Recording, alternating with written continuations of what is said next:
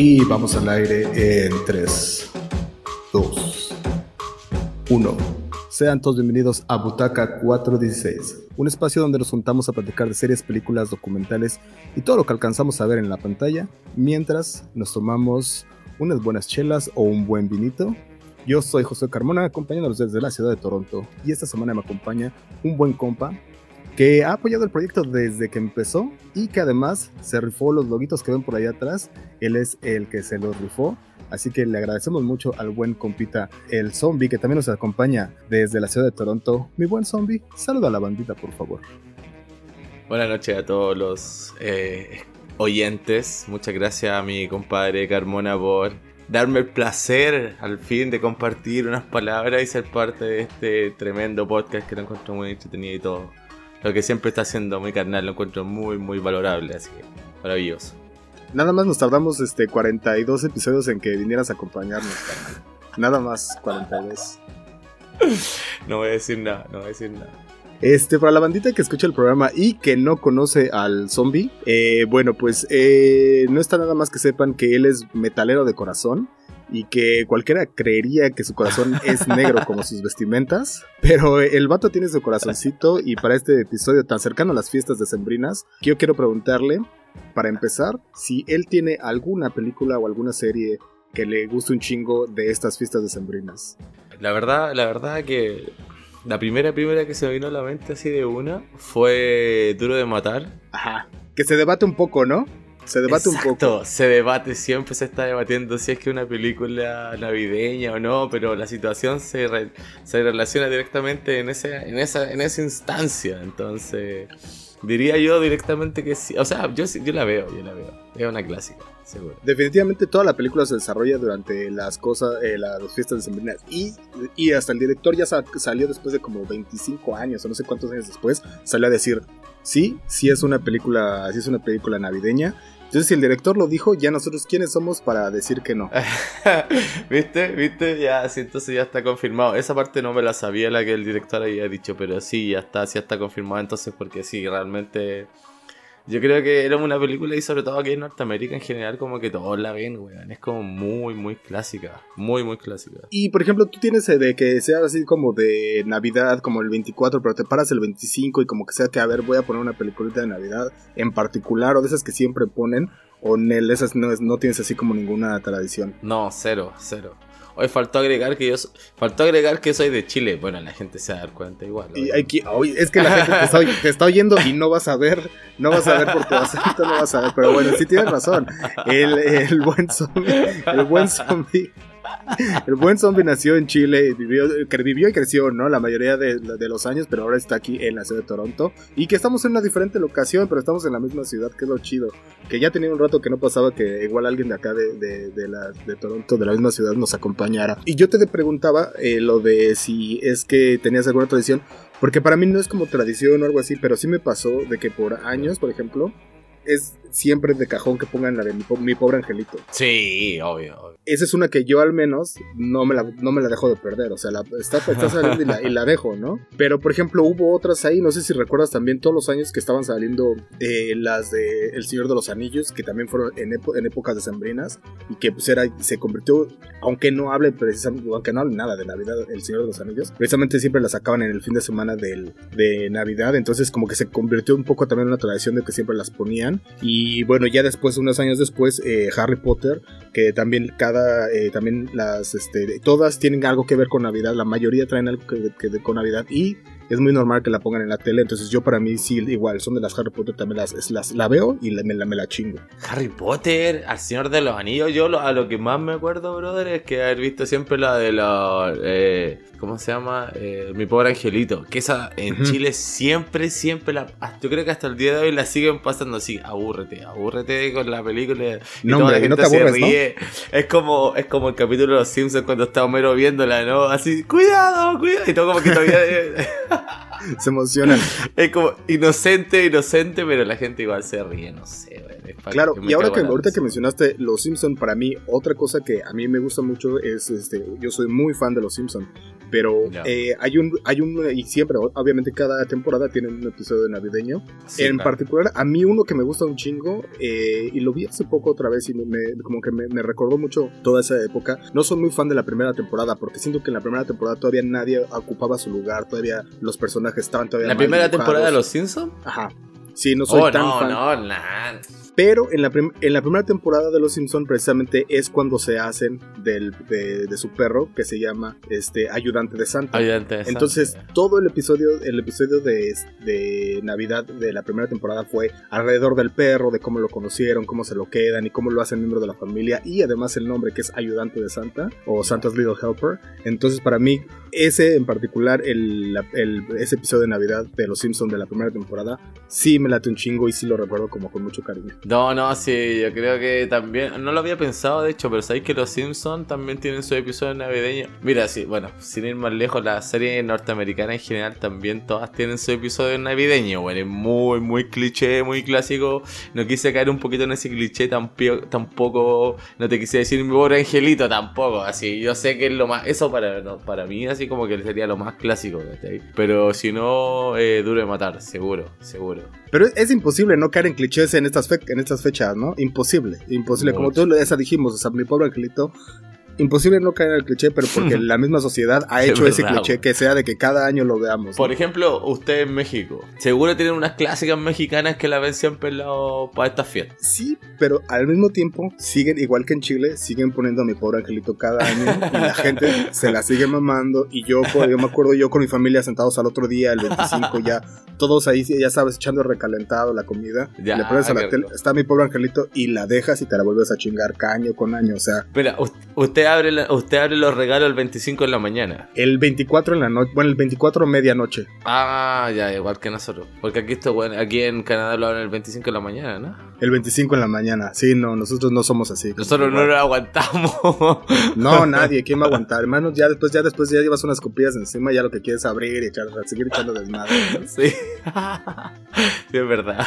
Oye, carnal, pero bueno, entonces esta noche, además de las cosas de Navidad, otras cosas que queríamos ir mencionando por ahí eran las mejores, qué es lo mejor que vimos en este 2021, porque ya justamente pues, estamos casi en el último fin de, en la última semana del año, y justo lo que queríamos ver es eso, qué es, qué es lo mejor, o queríamos más o menos hacer ahí eh, una listilla o algo así para la gente de qué es lo mejor que estuvimos viendo este año.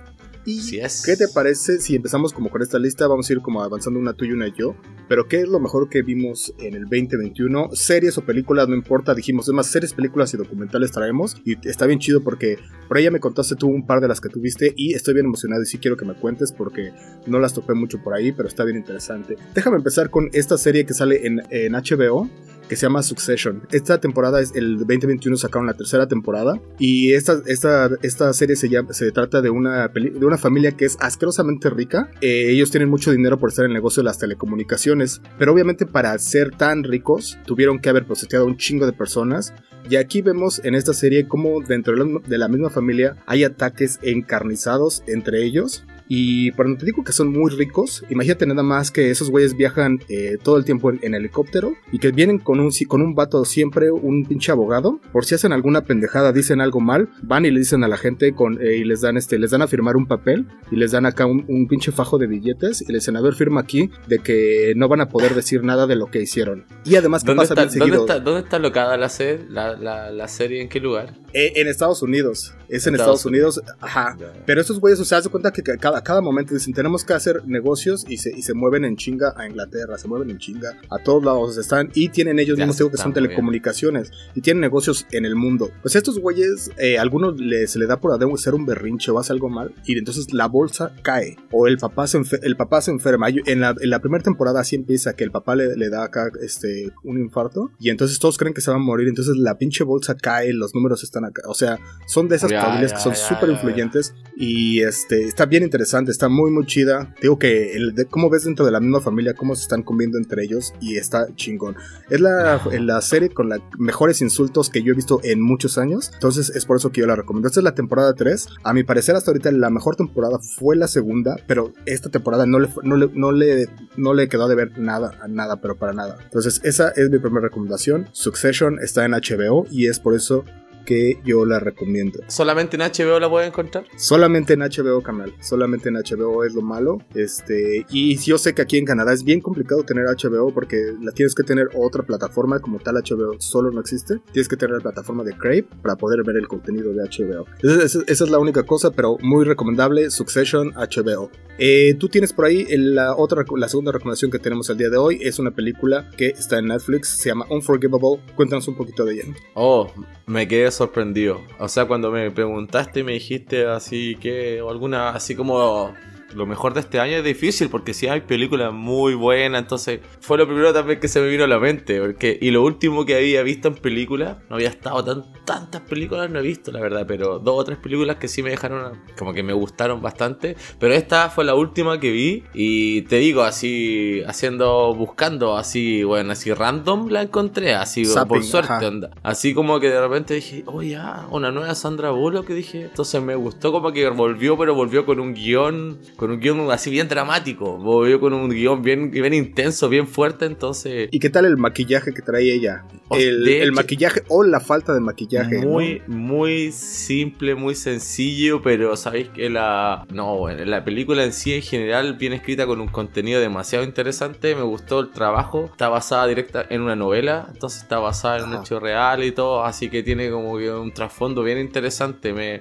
me enfoqué un poco a ver este año cosas que tuvieran como un trasfondo así real o que haya pasado en algún momento, ¿no? Entonces esta chica, Sandra Bullock, aparece con esto ahora y la encuentro por casualidad y me quedo sorprendido porque realmente buenísima, buenísima todo el trabajo, en el diseño, la fotografía, o en el guion, te digo, basado, la adaptación, increíble. Y me gusta ella, weón, ella que más sencilla, más natural y me gustó su personaje, así de verdad, y bien intensa. En un momento supone bien intensa la película, de verdad. Un poquito de qué trata esta, esta película. ¿De qué se trata? De la dificultad que tiene una persona con muchos años en la cárcel de volver a reinsertarse en la sociedad. Y sobre todo la, y la sociedad estadounidense. Y, y, y, como que la sociedad se encarga de reprochártelo y hacértelo siempre, ponértelo en la cara ante cualquier cosa que tú hagas o no hagas. Entonces, eh, Wow, sí, no, sí está interesante, brother. Está interesante y me encontré. Me, latió un montón el, modo en que, la, el que la resumiste. Como. Porque es como, digamos, como Hollywood. Y entonces es como de las películas de grandes carteles, ¿o no? Como que venden y todo. Pero sí, igual, a pesar de eso, igual interesante, ¿no? No, eh, tienes razón. Y, algo que está bien chido de esta es que el contenido social con el que viene detrás no lo estás esperando de una película, como dices tú, que pareciera muy hollywoodense. Entonces, eh, me parece una buena recomendación. Tienes razón. Creo que también, como que te llegó a la mente porque sé que es muy reciente. Yo creo que no tienen ni siquiera unas tres semanas de haber salido. No creo que, no creo que a lo mejor un mes salió. Salió hace poco, salió hace muy poco. Pero está bueno, qué bueno, porque también como es justamente eso que dices tú, que luego la gente eh, como quiere estar está medio buscando algo que ver y no sabe, pero si se la topan ahorita o si no, a lo mejor no es de las primeras opciones, pero ahí está. Eh, se llama Unforgivable, ah, sale en Netflix y eh, está con Sandra Bullock, entonces esa es la segunda recomendación.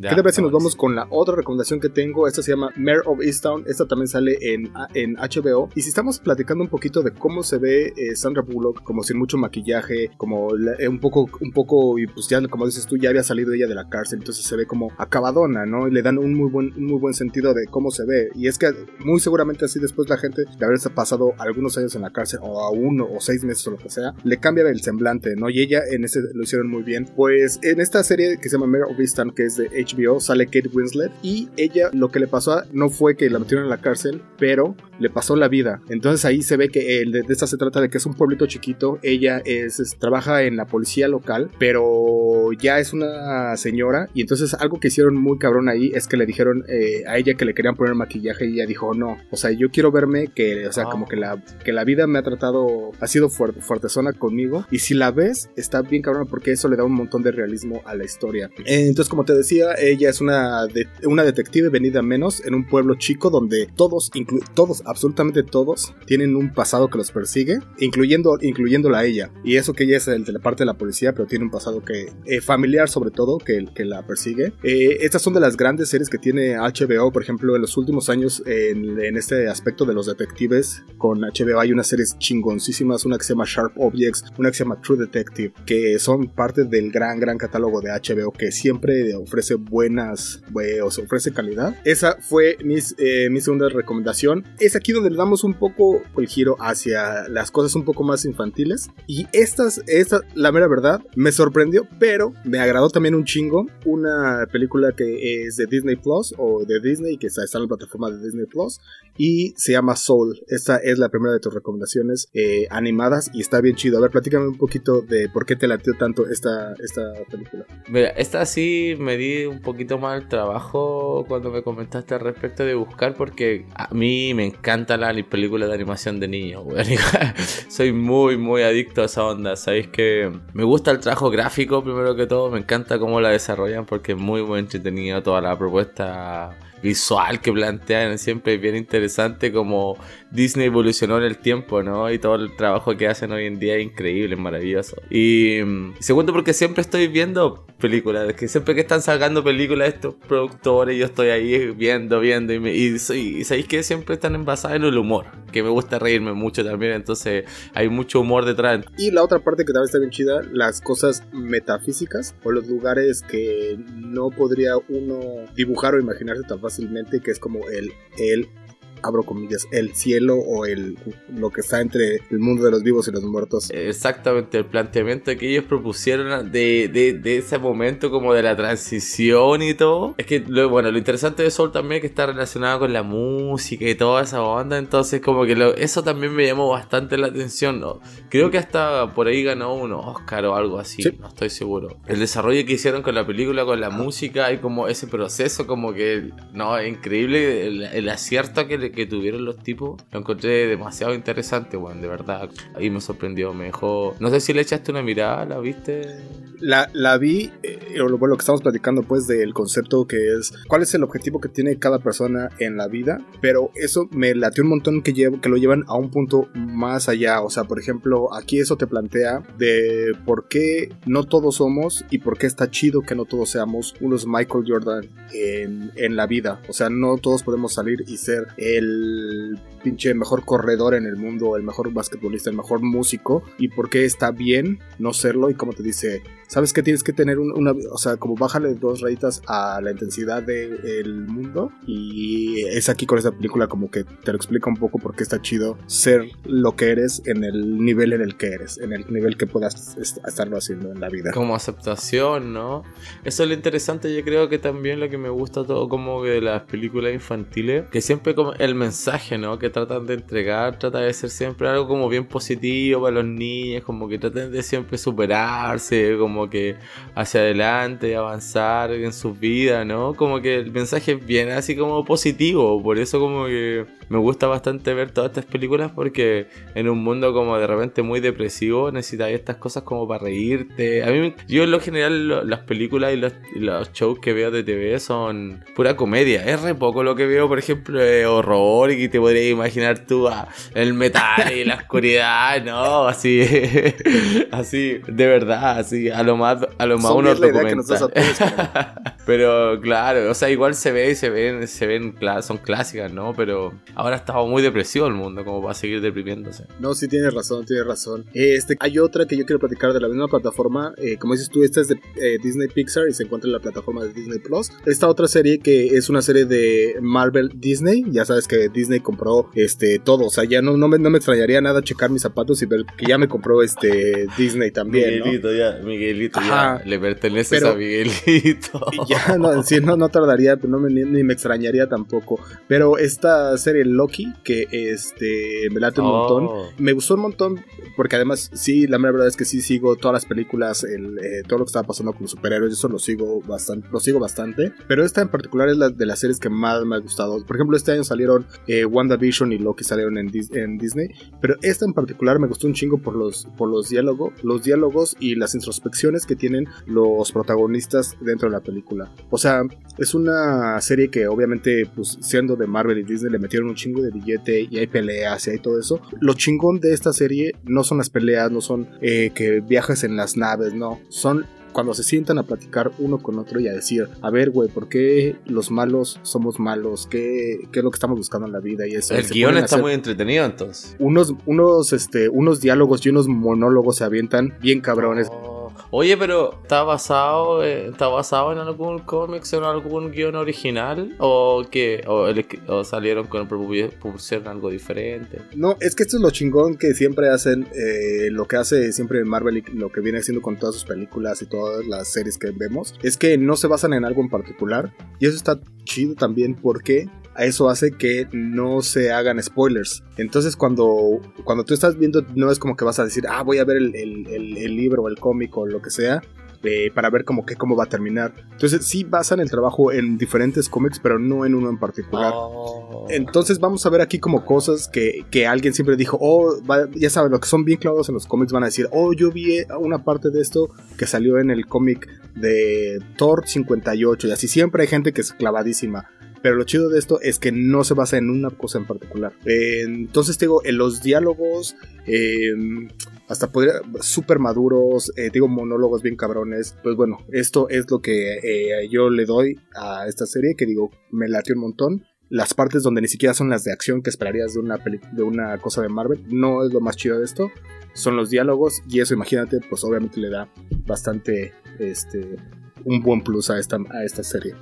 Estuve, eh, o sea, en lo general, la, como que en la media, en media en general me di cuenta que sí tuvo un éxito bastante bueno. O sea, la gente sí la vio y sí la estaba recomendando y sí como que creo que le atinaron. Yo lo personal no la he visto, no me ha llamado un poco la atención, pero creo que le voy a dar una vuelta porque por lo que me estás diciendo tú, si ya como que los diálogos se ponen más entretenidos, ya como que cambia un poco la, percepción o no. Y como que rompe un poco lo que la gente esperaría de ver en ese tipo de series. Entonces yo creo que ahí propusieron algo diferente, eso está bueno. Y, creo que hay algo aquí también que si, por ejemplo, eres fan de las películas, vas a entender, vas a entender como otras cosas de los personajes, pero también si no las has visto, vas a entender también perfectamente de qué va la serie eh, y vas a entender los personajes también perfectamente sin tener que clavarte en nada. No es así de como, ah, si te vas a tener que ver tres películas, dos series, vas a tener que leer ocho cómics para entenderle a esta, a esta serie. No. O sea, la ves, y te va a latir porque digo que por los diálogos y esto. Entonces, eso es eh, la recomendación. La recomendación de Loki en Disney Plus también. Ahora sí, esta es otra. Eh, otra película que eh, esta también es de Netflix. Tú la viste. Es también animada. no sé si es de, la como todo es sé que se desarrolla en Australia pero no sé si es este producción australiana pero se llama Back to the Old Back yo me imagino que debe ser producción australiana porque hasta el acento es australiano. o sea, hablan todos los animales con todo el acento, todo es muy, demasiado australiano. Entonces me imagino, me imagino que el gobierno tuvo algo que, disculpa, de participar en eso porque de otra forma imposible. Demasiado, demasiado coincidencia, te digo. Claro, claro. ¿Por qué te latió esta película? También, bueno, uno, hay que decirlo, creo, que ya lo, mencionamos. Es una película animada también. Esta es la segunda película animada que nos recomiendas que viste este año. ¿Por qué quedó en tu top de películas de este año? Bueno, eh, aparte del trabajo también audiovisual y todo, que es muy entretenido lo que proponen, también la enseñanza, como que la enseñanza, como que de verdad, como que le veía el trasfondo un poquito, como que el mensaje, tratar de. a grandes rasgos es como que aceptación, weón. Aceptación con las personas, o aceptación con los animales, o aceptación como, como seres vivos entre nosotros mismos. Para no contarte la película en general, pero es aceptación entre nosotros y entendernos y querernos a pesar de nuestras cosas y nuestras diferencias. Yo creo que la diferencia nos hacen único. Entonces, esta película claramente muestra eso. Claramente muestra que la diferencia, a algún momento hay, una, hay un rechazo, pero, pero detrás de eso puede haber como una conexión y una armonía muy, muy, muy linda si se deja, si se deja leer y si se deja ver.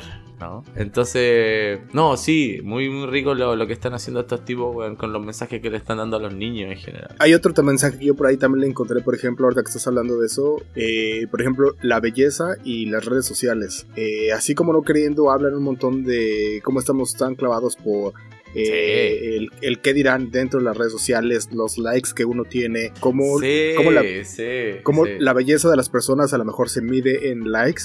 Y eso es un mensaje que es es sutil, o sea, no, no, te, no te lo están haciendo. No es explícito, es ya, exacto. Pero también te lo dan a entender y todo, como que esa misma belleza se puede ver en muchas otras formas y no necesariamente reflejada en los likes. Y vuelvo a lo mismo que no es eh, súper explícito, te lo, no te lo restregan en la cara. Y eso está bastante chingón de esta película. ¿Está cómo la encontraste, carnal? No, está... Así también surfeando. Ya sabes, ahí naufragando más que surfeando. Pero siempre me doy la vuelta por la sección de eh, niño, la sección animaciones. Siempre estoy buscando alguna cosa nueva que haya salido por ahí, entonces me doy una vuelta. Y, y, también yo me dejo, me dejo influenciar mucho también por el estilo de animación, porque no todas las animaciones son iguales también. Entonces, si hay un estilo de animación que no me gustó, como trabajaron los caracteres o la textura, qué sé yo, digo, no, ya, chao, no, no, listo, vamos a la siguiente. Entonces, hay muchos factores, pero no, estos tipos le ponen un trabajo bueno, interesante detrás, todo eso, o sea, que está muy, muy bueno, porque, como, bueno, o sea, cada animación si cada película tiene estilo de animaciones diferentes, es muy estimulante, bien entretenido. Por eso también me enfoco bastante en eso. Me late, ¿no? Qué bueno, qué bueno que diste estas, estas dos, este, estas dos eh, recomendaciones, porque te vas, vuelvo a lo mismo, la mera verdad es que luego me quedo con ganas de ver dónde, dónde o con quién las platico. Entonces qué bueno que, qué bueno que llegaste aquí a dar estas recomendaciones, porque sí están muy buenas. Me latieron también las dos, eh, muy, muy chidas estas dos películas que recomendaste. Me late, me late eso. Oye, antes de pasar a nuestra como seccioncita de documentales que te rifaste bien cabrón. Eh, nada más quiero platicar rápidamente. Otra de mis recomendaciones es una película que se llama Dune. Eh, oh. Esta película, no sé, ¿tú, tú la, sí la viste, Dune? Sí, ya la vi. Ah, qué bueno. Ok, bueno, en el episodio pasado de Butaca 416 me aventé ya un pinche monólogo y por qué la Pero rápidamente, igual no está de más decir en esta, en esta emisión de que este, bueno, otra vez esta película es del director Denis Villeneuve. Eh, este güey hizo magia, literalmente magia con la cámara, las imágenes eh, son bellas, imponentes, las naves, los paisajes, la tecnología, etcétera. Es la ciencia ficción en su máximo esplendor y entonces esta para mí es un uh, tienen que verla.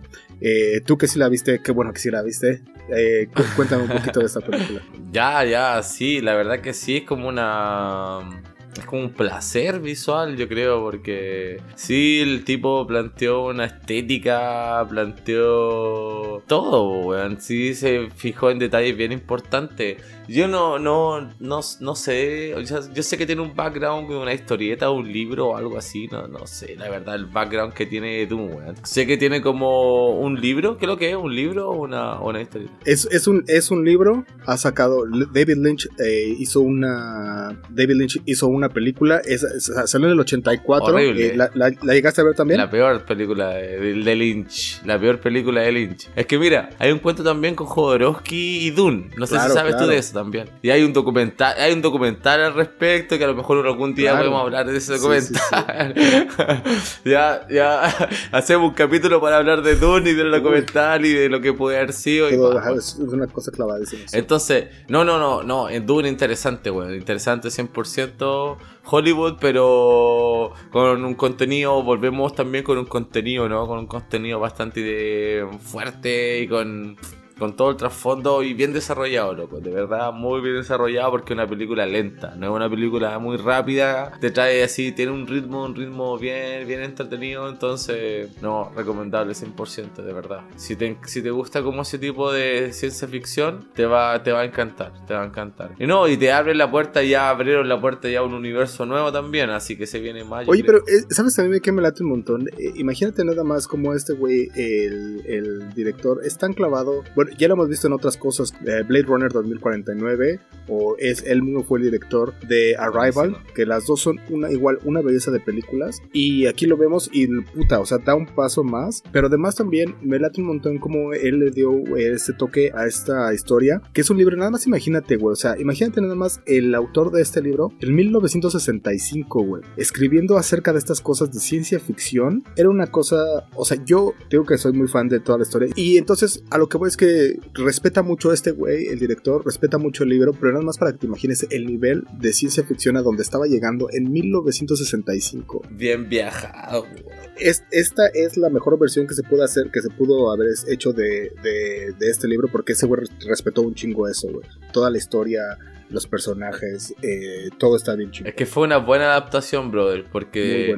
sin ir mal lo que me dijiste recién de Lynch, Lynch, no sé, es una, es una cuento aparte, no sé de dónde salió esa película. Es horrible, es horrible, malísima. Este Dune sí es bueno, este Dune sí es bueno, este Dune sí hay, un, hay una, una historia muy, muy diferente detrás, weón. Pero se preparó para que fuera bueno, se preparó para que pa, impactara, weón. Sí, Claro. No sé si impactó al nivel que esperaban, pero sí le fue bien. Es que la tuvieron que arrastrar desde el año pasado. Ese fue lo que pasó también. O sea, la, la película se iba a estrenar en verano del 2020.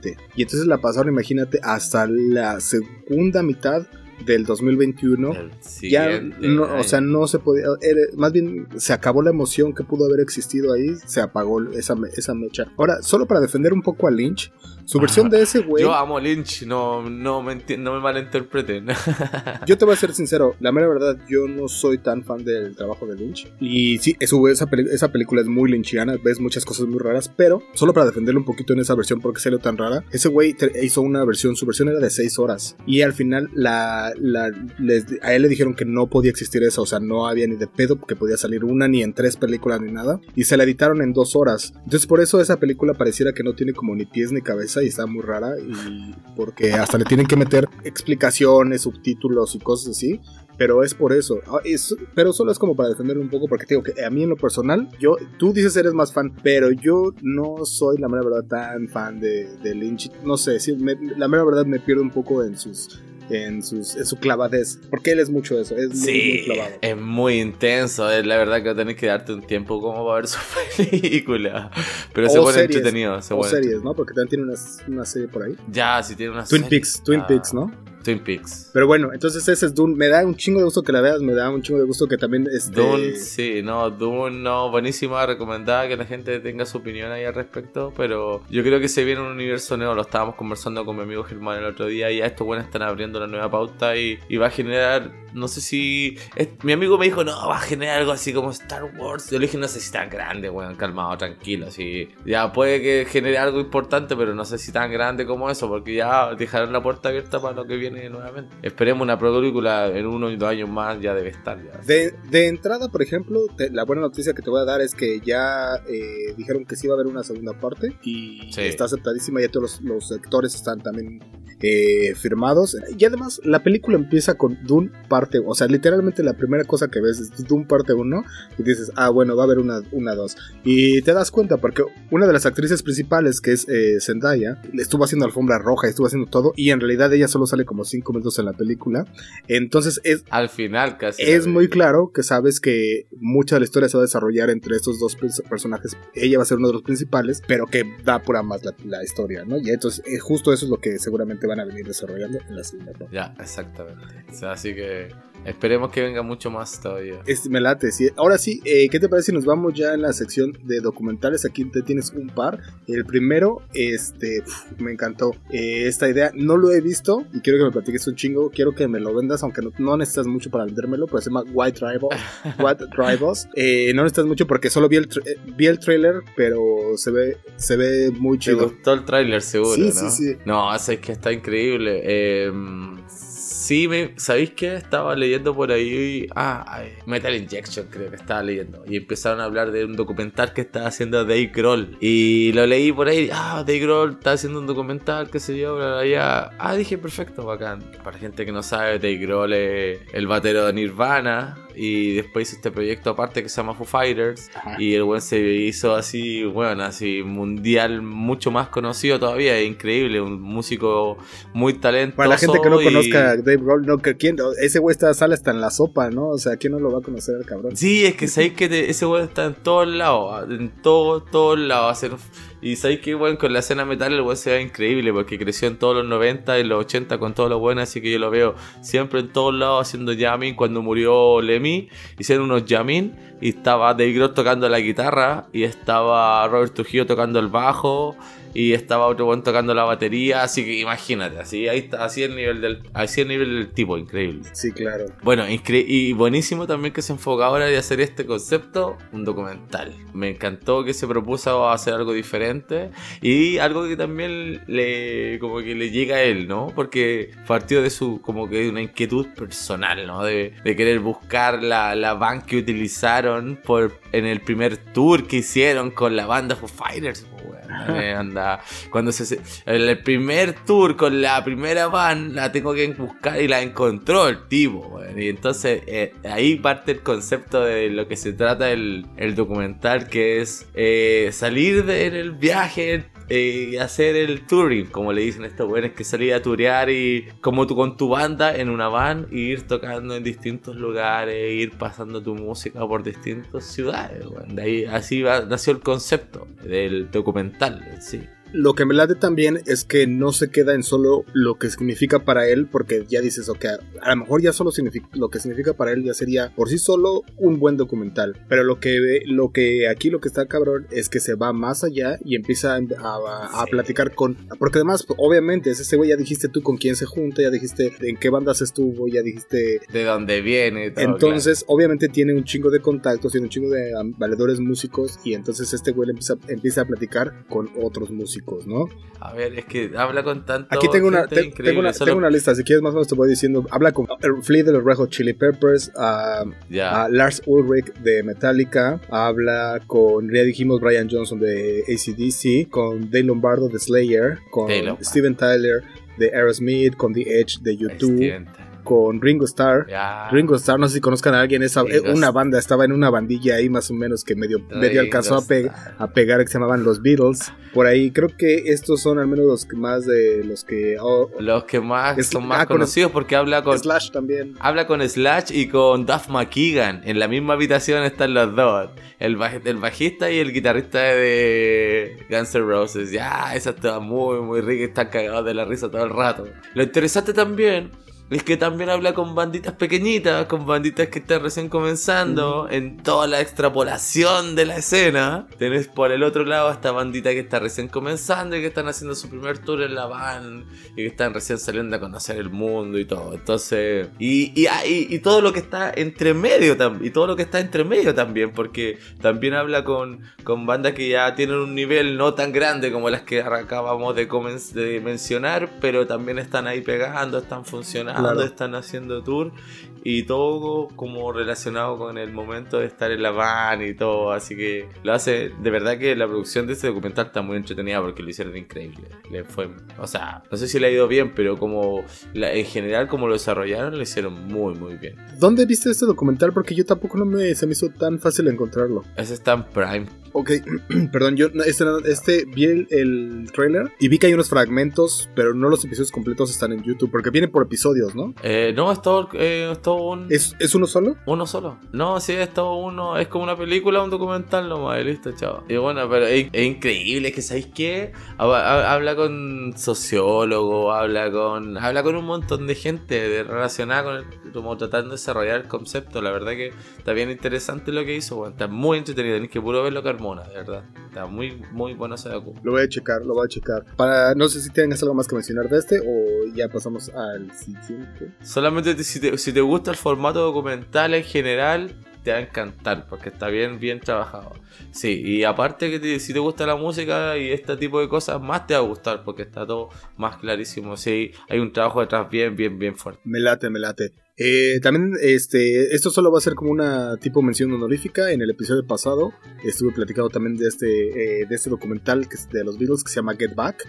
Solo quería hacer la mención porque me, también me, fui tendido en el, episodio pasado, como, como siempre lo hago. Me imagino, me imagino, porque es para es hacerse dos, tres capítulos de esa Está, muy chingón. Este. Peter Jackson, creo. Peter Jackson le dan nada menos, nada más y nada menos que, si no me equivoco, 157 horas de audios que nunca nadie había tenido acceso. Le dan cincuenta y tantos o sesenta y tantas horas de footage que nadie había visto y le lo dejan a él, a un director. Le toma más de seis años terminar este trabajo. Inteligencia artificial tiene que eh, intervenir para poder extraer eh, los, eh, lo que él necesita de esos audios. Ya hace un documental de ocho horas en tres, en tres episodios, ocho horas en total de contenido de ensayos de los Beatles, nada más y nada menos. Cuando estaban grabando Let It Be, creo, ¿no? Exactamente, Let It Be. Es que, weón, es que ese tipo de cosas igual sí se hacían, pero no se hacían tanto. Imagínate, y lo filmaron en formato cine, porque hay grabación. El weón lo filmaron en formato cine en esa época. O sea. Ese es, ese es por qué, por la diferencia, porque tiene muchísimo más, más audio que, que video. Porque en aquel entonces todavía tenían que meter latas de grabación. Imagínate si horas y horas, y tienen ni horas.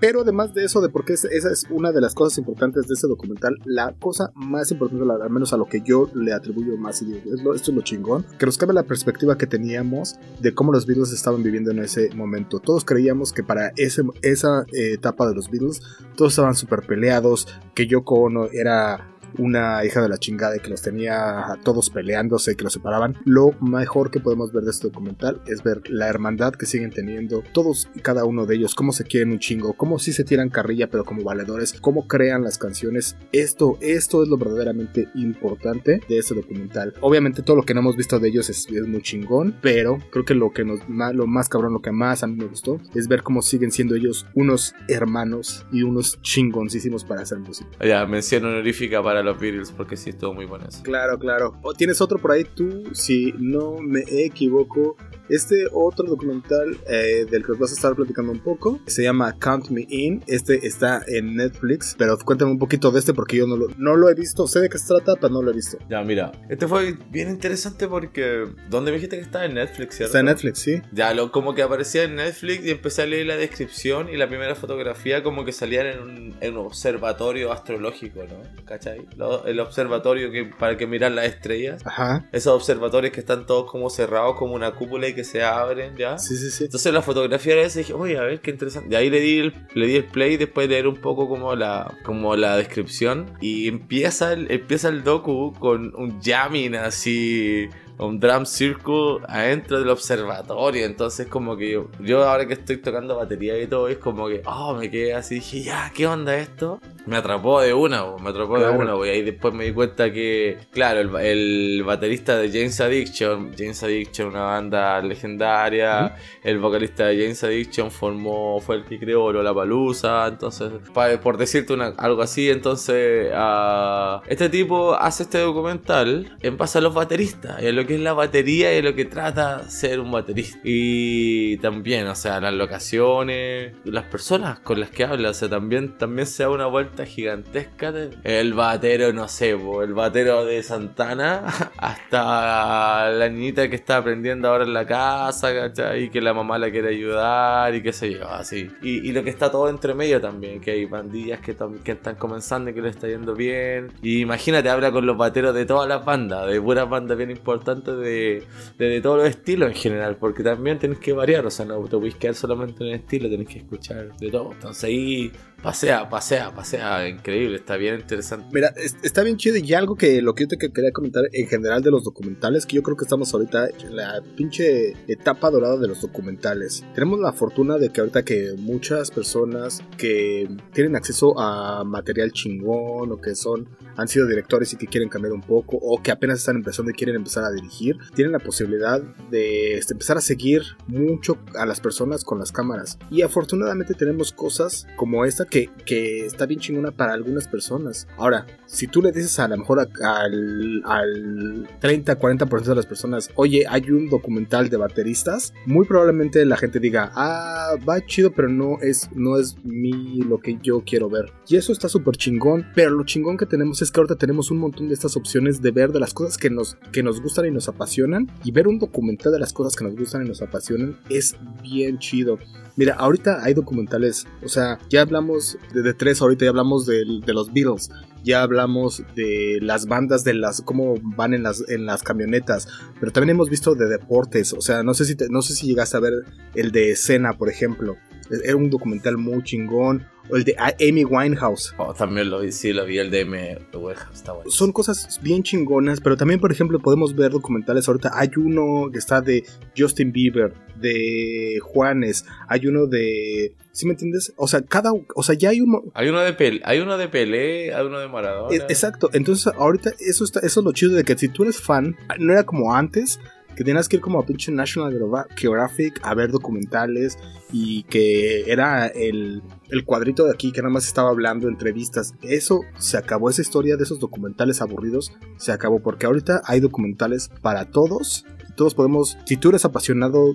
Hasta, yo, hasta yo quiero hacer un documental ahora, y, si, eres apasionado en algo, y seguramente vas a encontrar tú a alguien que es apasionado de eso que tú, que tú quieres hacer un documental, y eso es lo chingón que te puede ser, puede ser súper dirigido a alguna audiencia muy dirigida y decir a esta banda le va a gustar y esa misma banda les va a encontrar. En, entonces, eso es lo que yo pienso ahorita de los documentales. Está bien chido que te digo que J Balvin tiene un documental. A, tú muy probablemente no vas a ver no vas a ver ese documental, pero está otro aquí como tú acabas de comentar de bateristas y eso está bien chingón que tú tengas la opción de decir yo quiero ver este o este no y, que pero que las opciones están ahí y que las podamos escoger. Eso es lo que me encanta de, la, de la época que estamos viviendo en los documentales. Ya, sí, buenísimo, brother. La verdad que, que, tengamos esta opción de poder tener estas cosas y, y que sea así como mera casualidad, la verdad. como que mera casi como que están ahí y jamás. Después me enteré y después lo empecé a buscar y después informé un poco más y me di cuenta de lo que venía el trabajo detrás y dije, uy, bueno, qué buenísimo que esté haciendo este tipo de cosas y que, y que eh, como que quieran entregar esto. Y, como que quieran dar el a conocer o no, porque al final si están en estos tipos de plataformas es para que la gente también se entere de las cosas que están haciendo, de las cosas que están pasando, que son como, bueno, la música es parte fundamental. Yo me enfoqué un poco sin querer, la verdad, pero las recomendaciones que di... Muy musicales. Eh, fueron bien musicales, güey. De hecho, bueno, Soul para adelante, la verdad es súper. Esa película es súper hermosa musicalmente. pero además que reflejan mucho, y eso es lo chingón, que reflejan mucho de la personalidad, la persona que eres, y eso, eso es exactamente lo que. Es lo, justamente lo que estamos buscando aquí en el programa. pues reflejar precisamente lo que. lo que. lo de lo que los invitados o lo que nos late. Y, eso es, eso es lo chingón. Bueno, esa fue nuestra sección de documentales. Qué chingón, qué buenas cosas trajiste. Tenía, tenía ya un rato que no hablaba de documentales, pero qué bueno que trajiste aquí unos cuantos y la verdad es que sí, son bien interesantes las ideas. Yo ya mi última recomendación y creo que ya para irnos es eh, la mejor serie que yo vi en el año esta serie está en la plataforma, o al menos está basada en el canal que se llama FX, y se puede encontrar, eh, como hace rato comentabas, que, ok, si ellos la produjeron o no la produjeron, no la produjeron, pero se puede encontrar en la plataforma de Disney Plus, y te digo que los que hicieron, y donde estaba saliendo era en el canal de FX, y se llama Reservation Dogs. ¿De qué se trata? Bueno, es eh, un grupo de cuatro adolescentes que viven en una reservación de nativos americanos en Oklahoma. Eh, ellos están hasta la madre de vivir la vida rural y están haciendo todo posible eh, por juntar dinero e irse a vivir a California. ¿Por qué es tan importante? El director está acá Waititi, pero ¿por qué me lateó tanto? ¿Por qué es tan importante? Habla de muchas cosas, o sea, habla de las cosas reales que están viviendo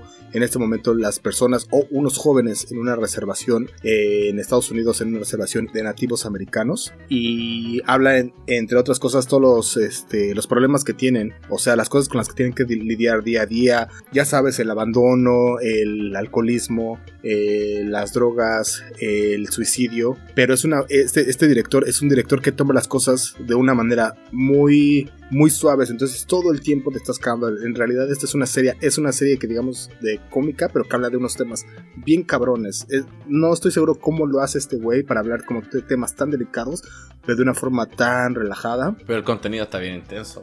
Eh, contenido chingoncísimo. Otra vez digo, el, director Taika Waititi por ahí eh, ha hecho cosas como What We Do in the Shadows y ha salido en un sinfín. Él mismo es actor también y sale en un montón de películas, pero es un director bien chingón. Eh, muy, muy, muy recomendable esta serie. Es mi, es mi serie favorita del año, Reservation Dogs. Obviamente le hace por ahí a, a la de Quentin Tarantino, Reservoir Dog, pero no tiene nada que ver con perros de reserva o esa Si la escucho me imagino eso, pero no tiene nada que ver, no tiene nada que ver. Exacto. Bueno, es que lo hace a propósito, como para que te imagines. Así que es un grupo, imagínate, o sea, es un grupo de jóvenes que cuando los ves como en los trailers o así, van caminando como si fueran los perros de reserva. O sea, lo hace a propósito de una manera nada sutil, pero muy chingona. Eh, Taika Waititi es un director, uno de mis directores favoritos vivos. Muy, muy, muy chingón. Eh, Reservation Dogs, digo que grupo de adolescentes tratando de comerse el, el, mundo a puños como todos los adolescentes lo tratamos de hacer en, una, en un lugar en específico que es una eh, reservación de nativos americanos en Oklahoma. Ahí échenle un ojito si pueden. Esta es mi... no, a lo mejor no fue la más sonada, no fue la más sonada, pero para mí es la que más me pegó la que más me latió, con la que más me reí. Entonces tiene todo. Esta serie ah, para mí tiene de todo. Yo te voy a nombrar mi decepción de este año. También, ya que estamos en la tendencia un poco hollywoodense, tengo que ser honesto porque la verdad que lo de lo último de Venom uh, no estuvo para nada, nada interesante. Bueno, ven en general la primera tampoco, digamos que fue, llenó mucho la expectativa, ¿eh? siempre nos quedamos con un poquito de ganas. Es que me gusta cómo desarrollan la parte gráfica, es increíble, weón, los efectos, weón, como es súper rico, weón, de verdad, pero el guion y el contenido no, no le atinan, no, no lo, no, no lo hacen. No sé qué les pasa, de verdad. Fue mi gran, gran decepción este año. Eh, siento que el, sentido del humor que quieren utilizar acá es súper exagerado y que no le pueden llegar por ningún lado o al nivel a lo que quieren y lo que, lo que están intentando se termina convirtiendo como en una siento que es como termina siendo como una telenovela así como el, el nivel del guion siento que más bien hay como que son como problemas con el guion más que precisamente como dices tú, porque lo ves y dices, puta, wow, esto está muy cabrón, está chingón, lo ves y, y se, eh, gráficamente está chingón. Bien entretenido. Eh, visualmente, visualmente es una joya, pero siento que al final no sé si las actuaciones, el guion, algo les hace falta ahí que no termina de cuajar. No, no, Esa fue mi salida de guion fuera de... Había que hacer algo así como que la gran decepción y ese fue mi gran decepción. Siempre pasa, weón, siempre pasa. Y me late, no, siempre tenemos un rant y me late porque esta vez no, no, no tenía planeado, pero me late. Qué bueno que te aventaste, que sí hubo rant al final del año, que sí hubo, y qué bueno que fue esta. tenía que te lo dicho, tenía que te, lo dicho antes. te, la sabes, estuvo chido. Eh, pues bueno, este, mi buen canaleto zombie, no sé si tengas algo más que agregar. Eh, no sé si tengas alguna eh, cosa que te haya pasado de mencionar de alguna de las series o que si te quieras eh, mandar algún saludo, lo que necesitas decir, algo más que tengas por ahí guardado. Ah, no, en general, gracias por la invitación, Carmona. Estuvo bien chida el cotorreo. Este, ya como siempre, que se extrañaba, se extrañaba compartir y hacer esta, estas interacciones. Siempre están bien entretenidos, siempre podemos conversar un poco más, así que genial si la gente te quiere, ah, te puede encontrar, te quiere encontrar en alguna red social o algo, ¿hay o no hay? Redes sociales Captain Zombie siempre y Zombie tal cual, pero al final con, con, Y. Eh, eso, Twitter, Facebook, Instagram, todo de ahí te pueden encontrar. Twitter, Facebook, Instagram, toda, toda la huevada, toda la huevada, así que ahí ando naufragando, departiendo mensajes de Está chido, ¿no? Yo, eh, en tu Instagram en particular es donde yo veo eh, más de lo que haces, que es eh, la música, las cosas visuales que estás haciendo también, buen, muy, muy buenos trabajos por ahí, o sea, se pueden encontrar por ahí. eres muy aficionado también de estar grabando, grabando cosas, siempre sales a la calle con tu cámara y eso está muy, muy chido y eso es algo que ah, otra vez si la gente te quiere seguir ahí, como dices tú en Captain Zombie, Zombie con Z y, y Y al final y ahí te pueden encontrar, está súper chido. Y pues bueno, canal, qué bueno que me pudiste acompañar en este en este ya cierre del año para decir qué es lo mejor y lo que más nos ha gustado y para y para descubrir además que eh, por más metalero que la banda sea, tienen su corazoncito y les laten las películas de Disney y las, este, y, tienen sus, y tienen sus cosas favoritas de Navidad, siempre terminan también viendo Mi Pobre Angelito como cualquier mortal, como todos nosotros, ¿no? Muchas gracias Carmona por invitarme, estuvo muy entretenida la conversación, brother. Que sigamos puro éxito para adelante con, con aquí con el podcast. Está, muy chingón. Eh, entonces, esto es todo por el día de hoy. Muchas gracias a todas las personas que nos estuvieron siguiendo en la versión live, a las personas que nos escuchan a través de Apple Podcasts, Google Podcasts, Spotify y todos eh, los lugares donde pueden encontrar los podcasts. Ahí estamos. Esto fue, fue, fue. Butaca 4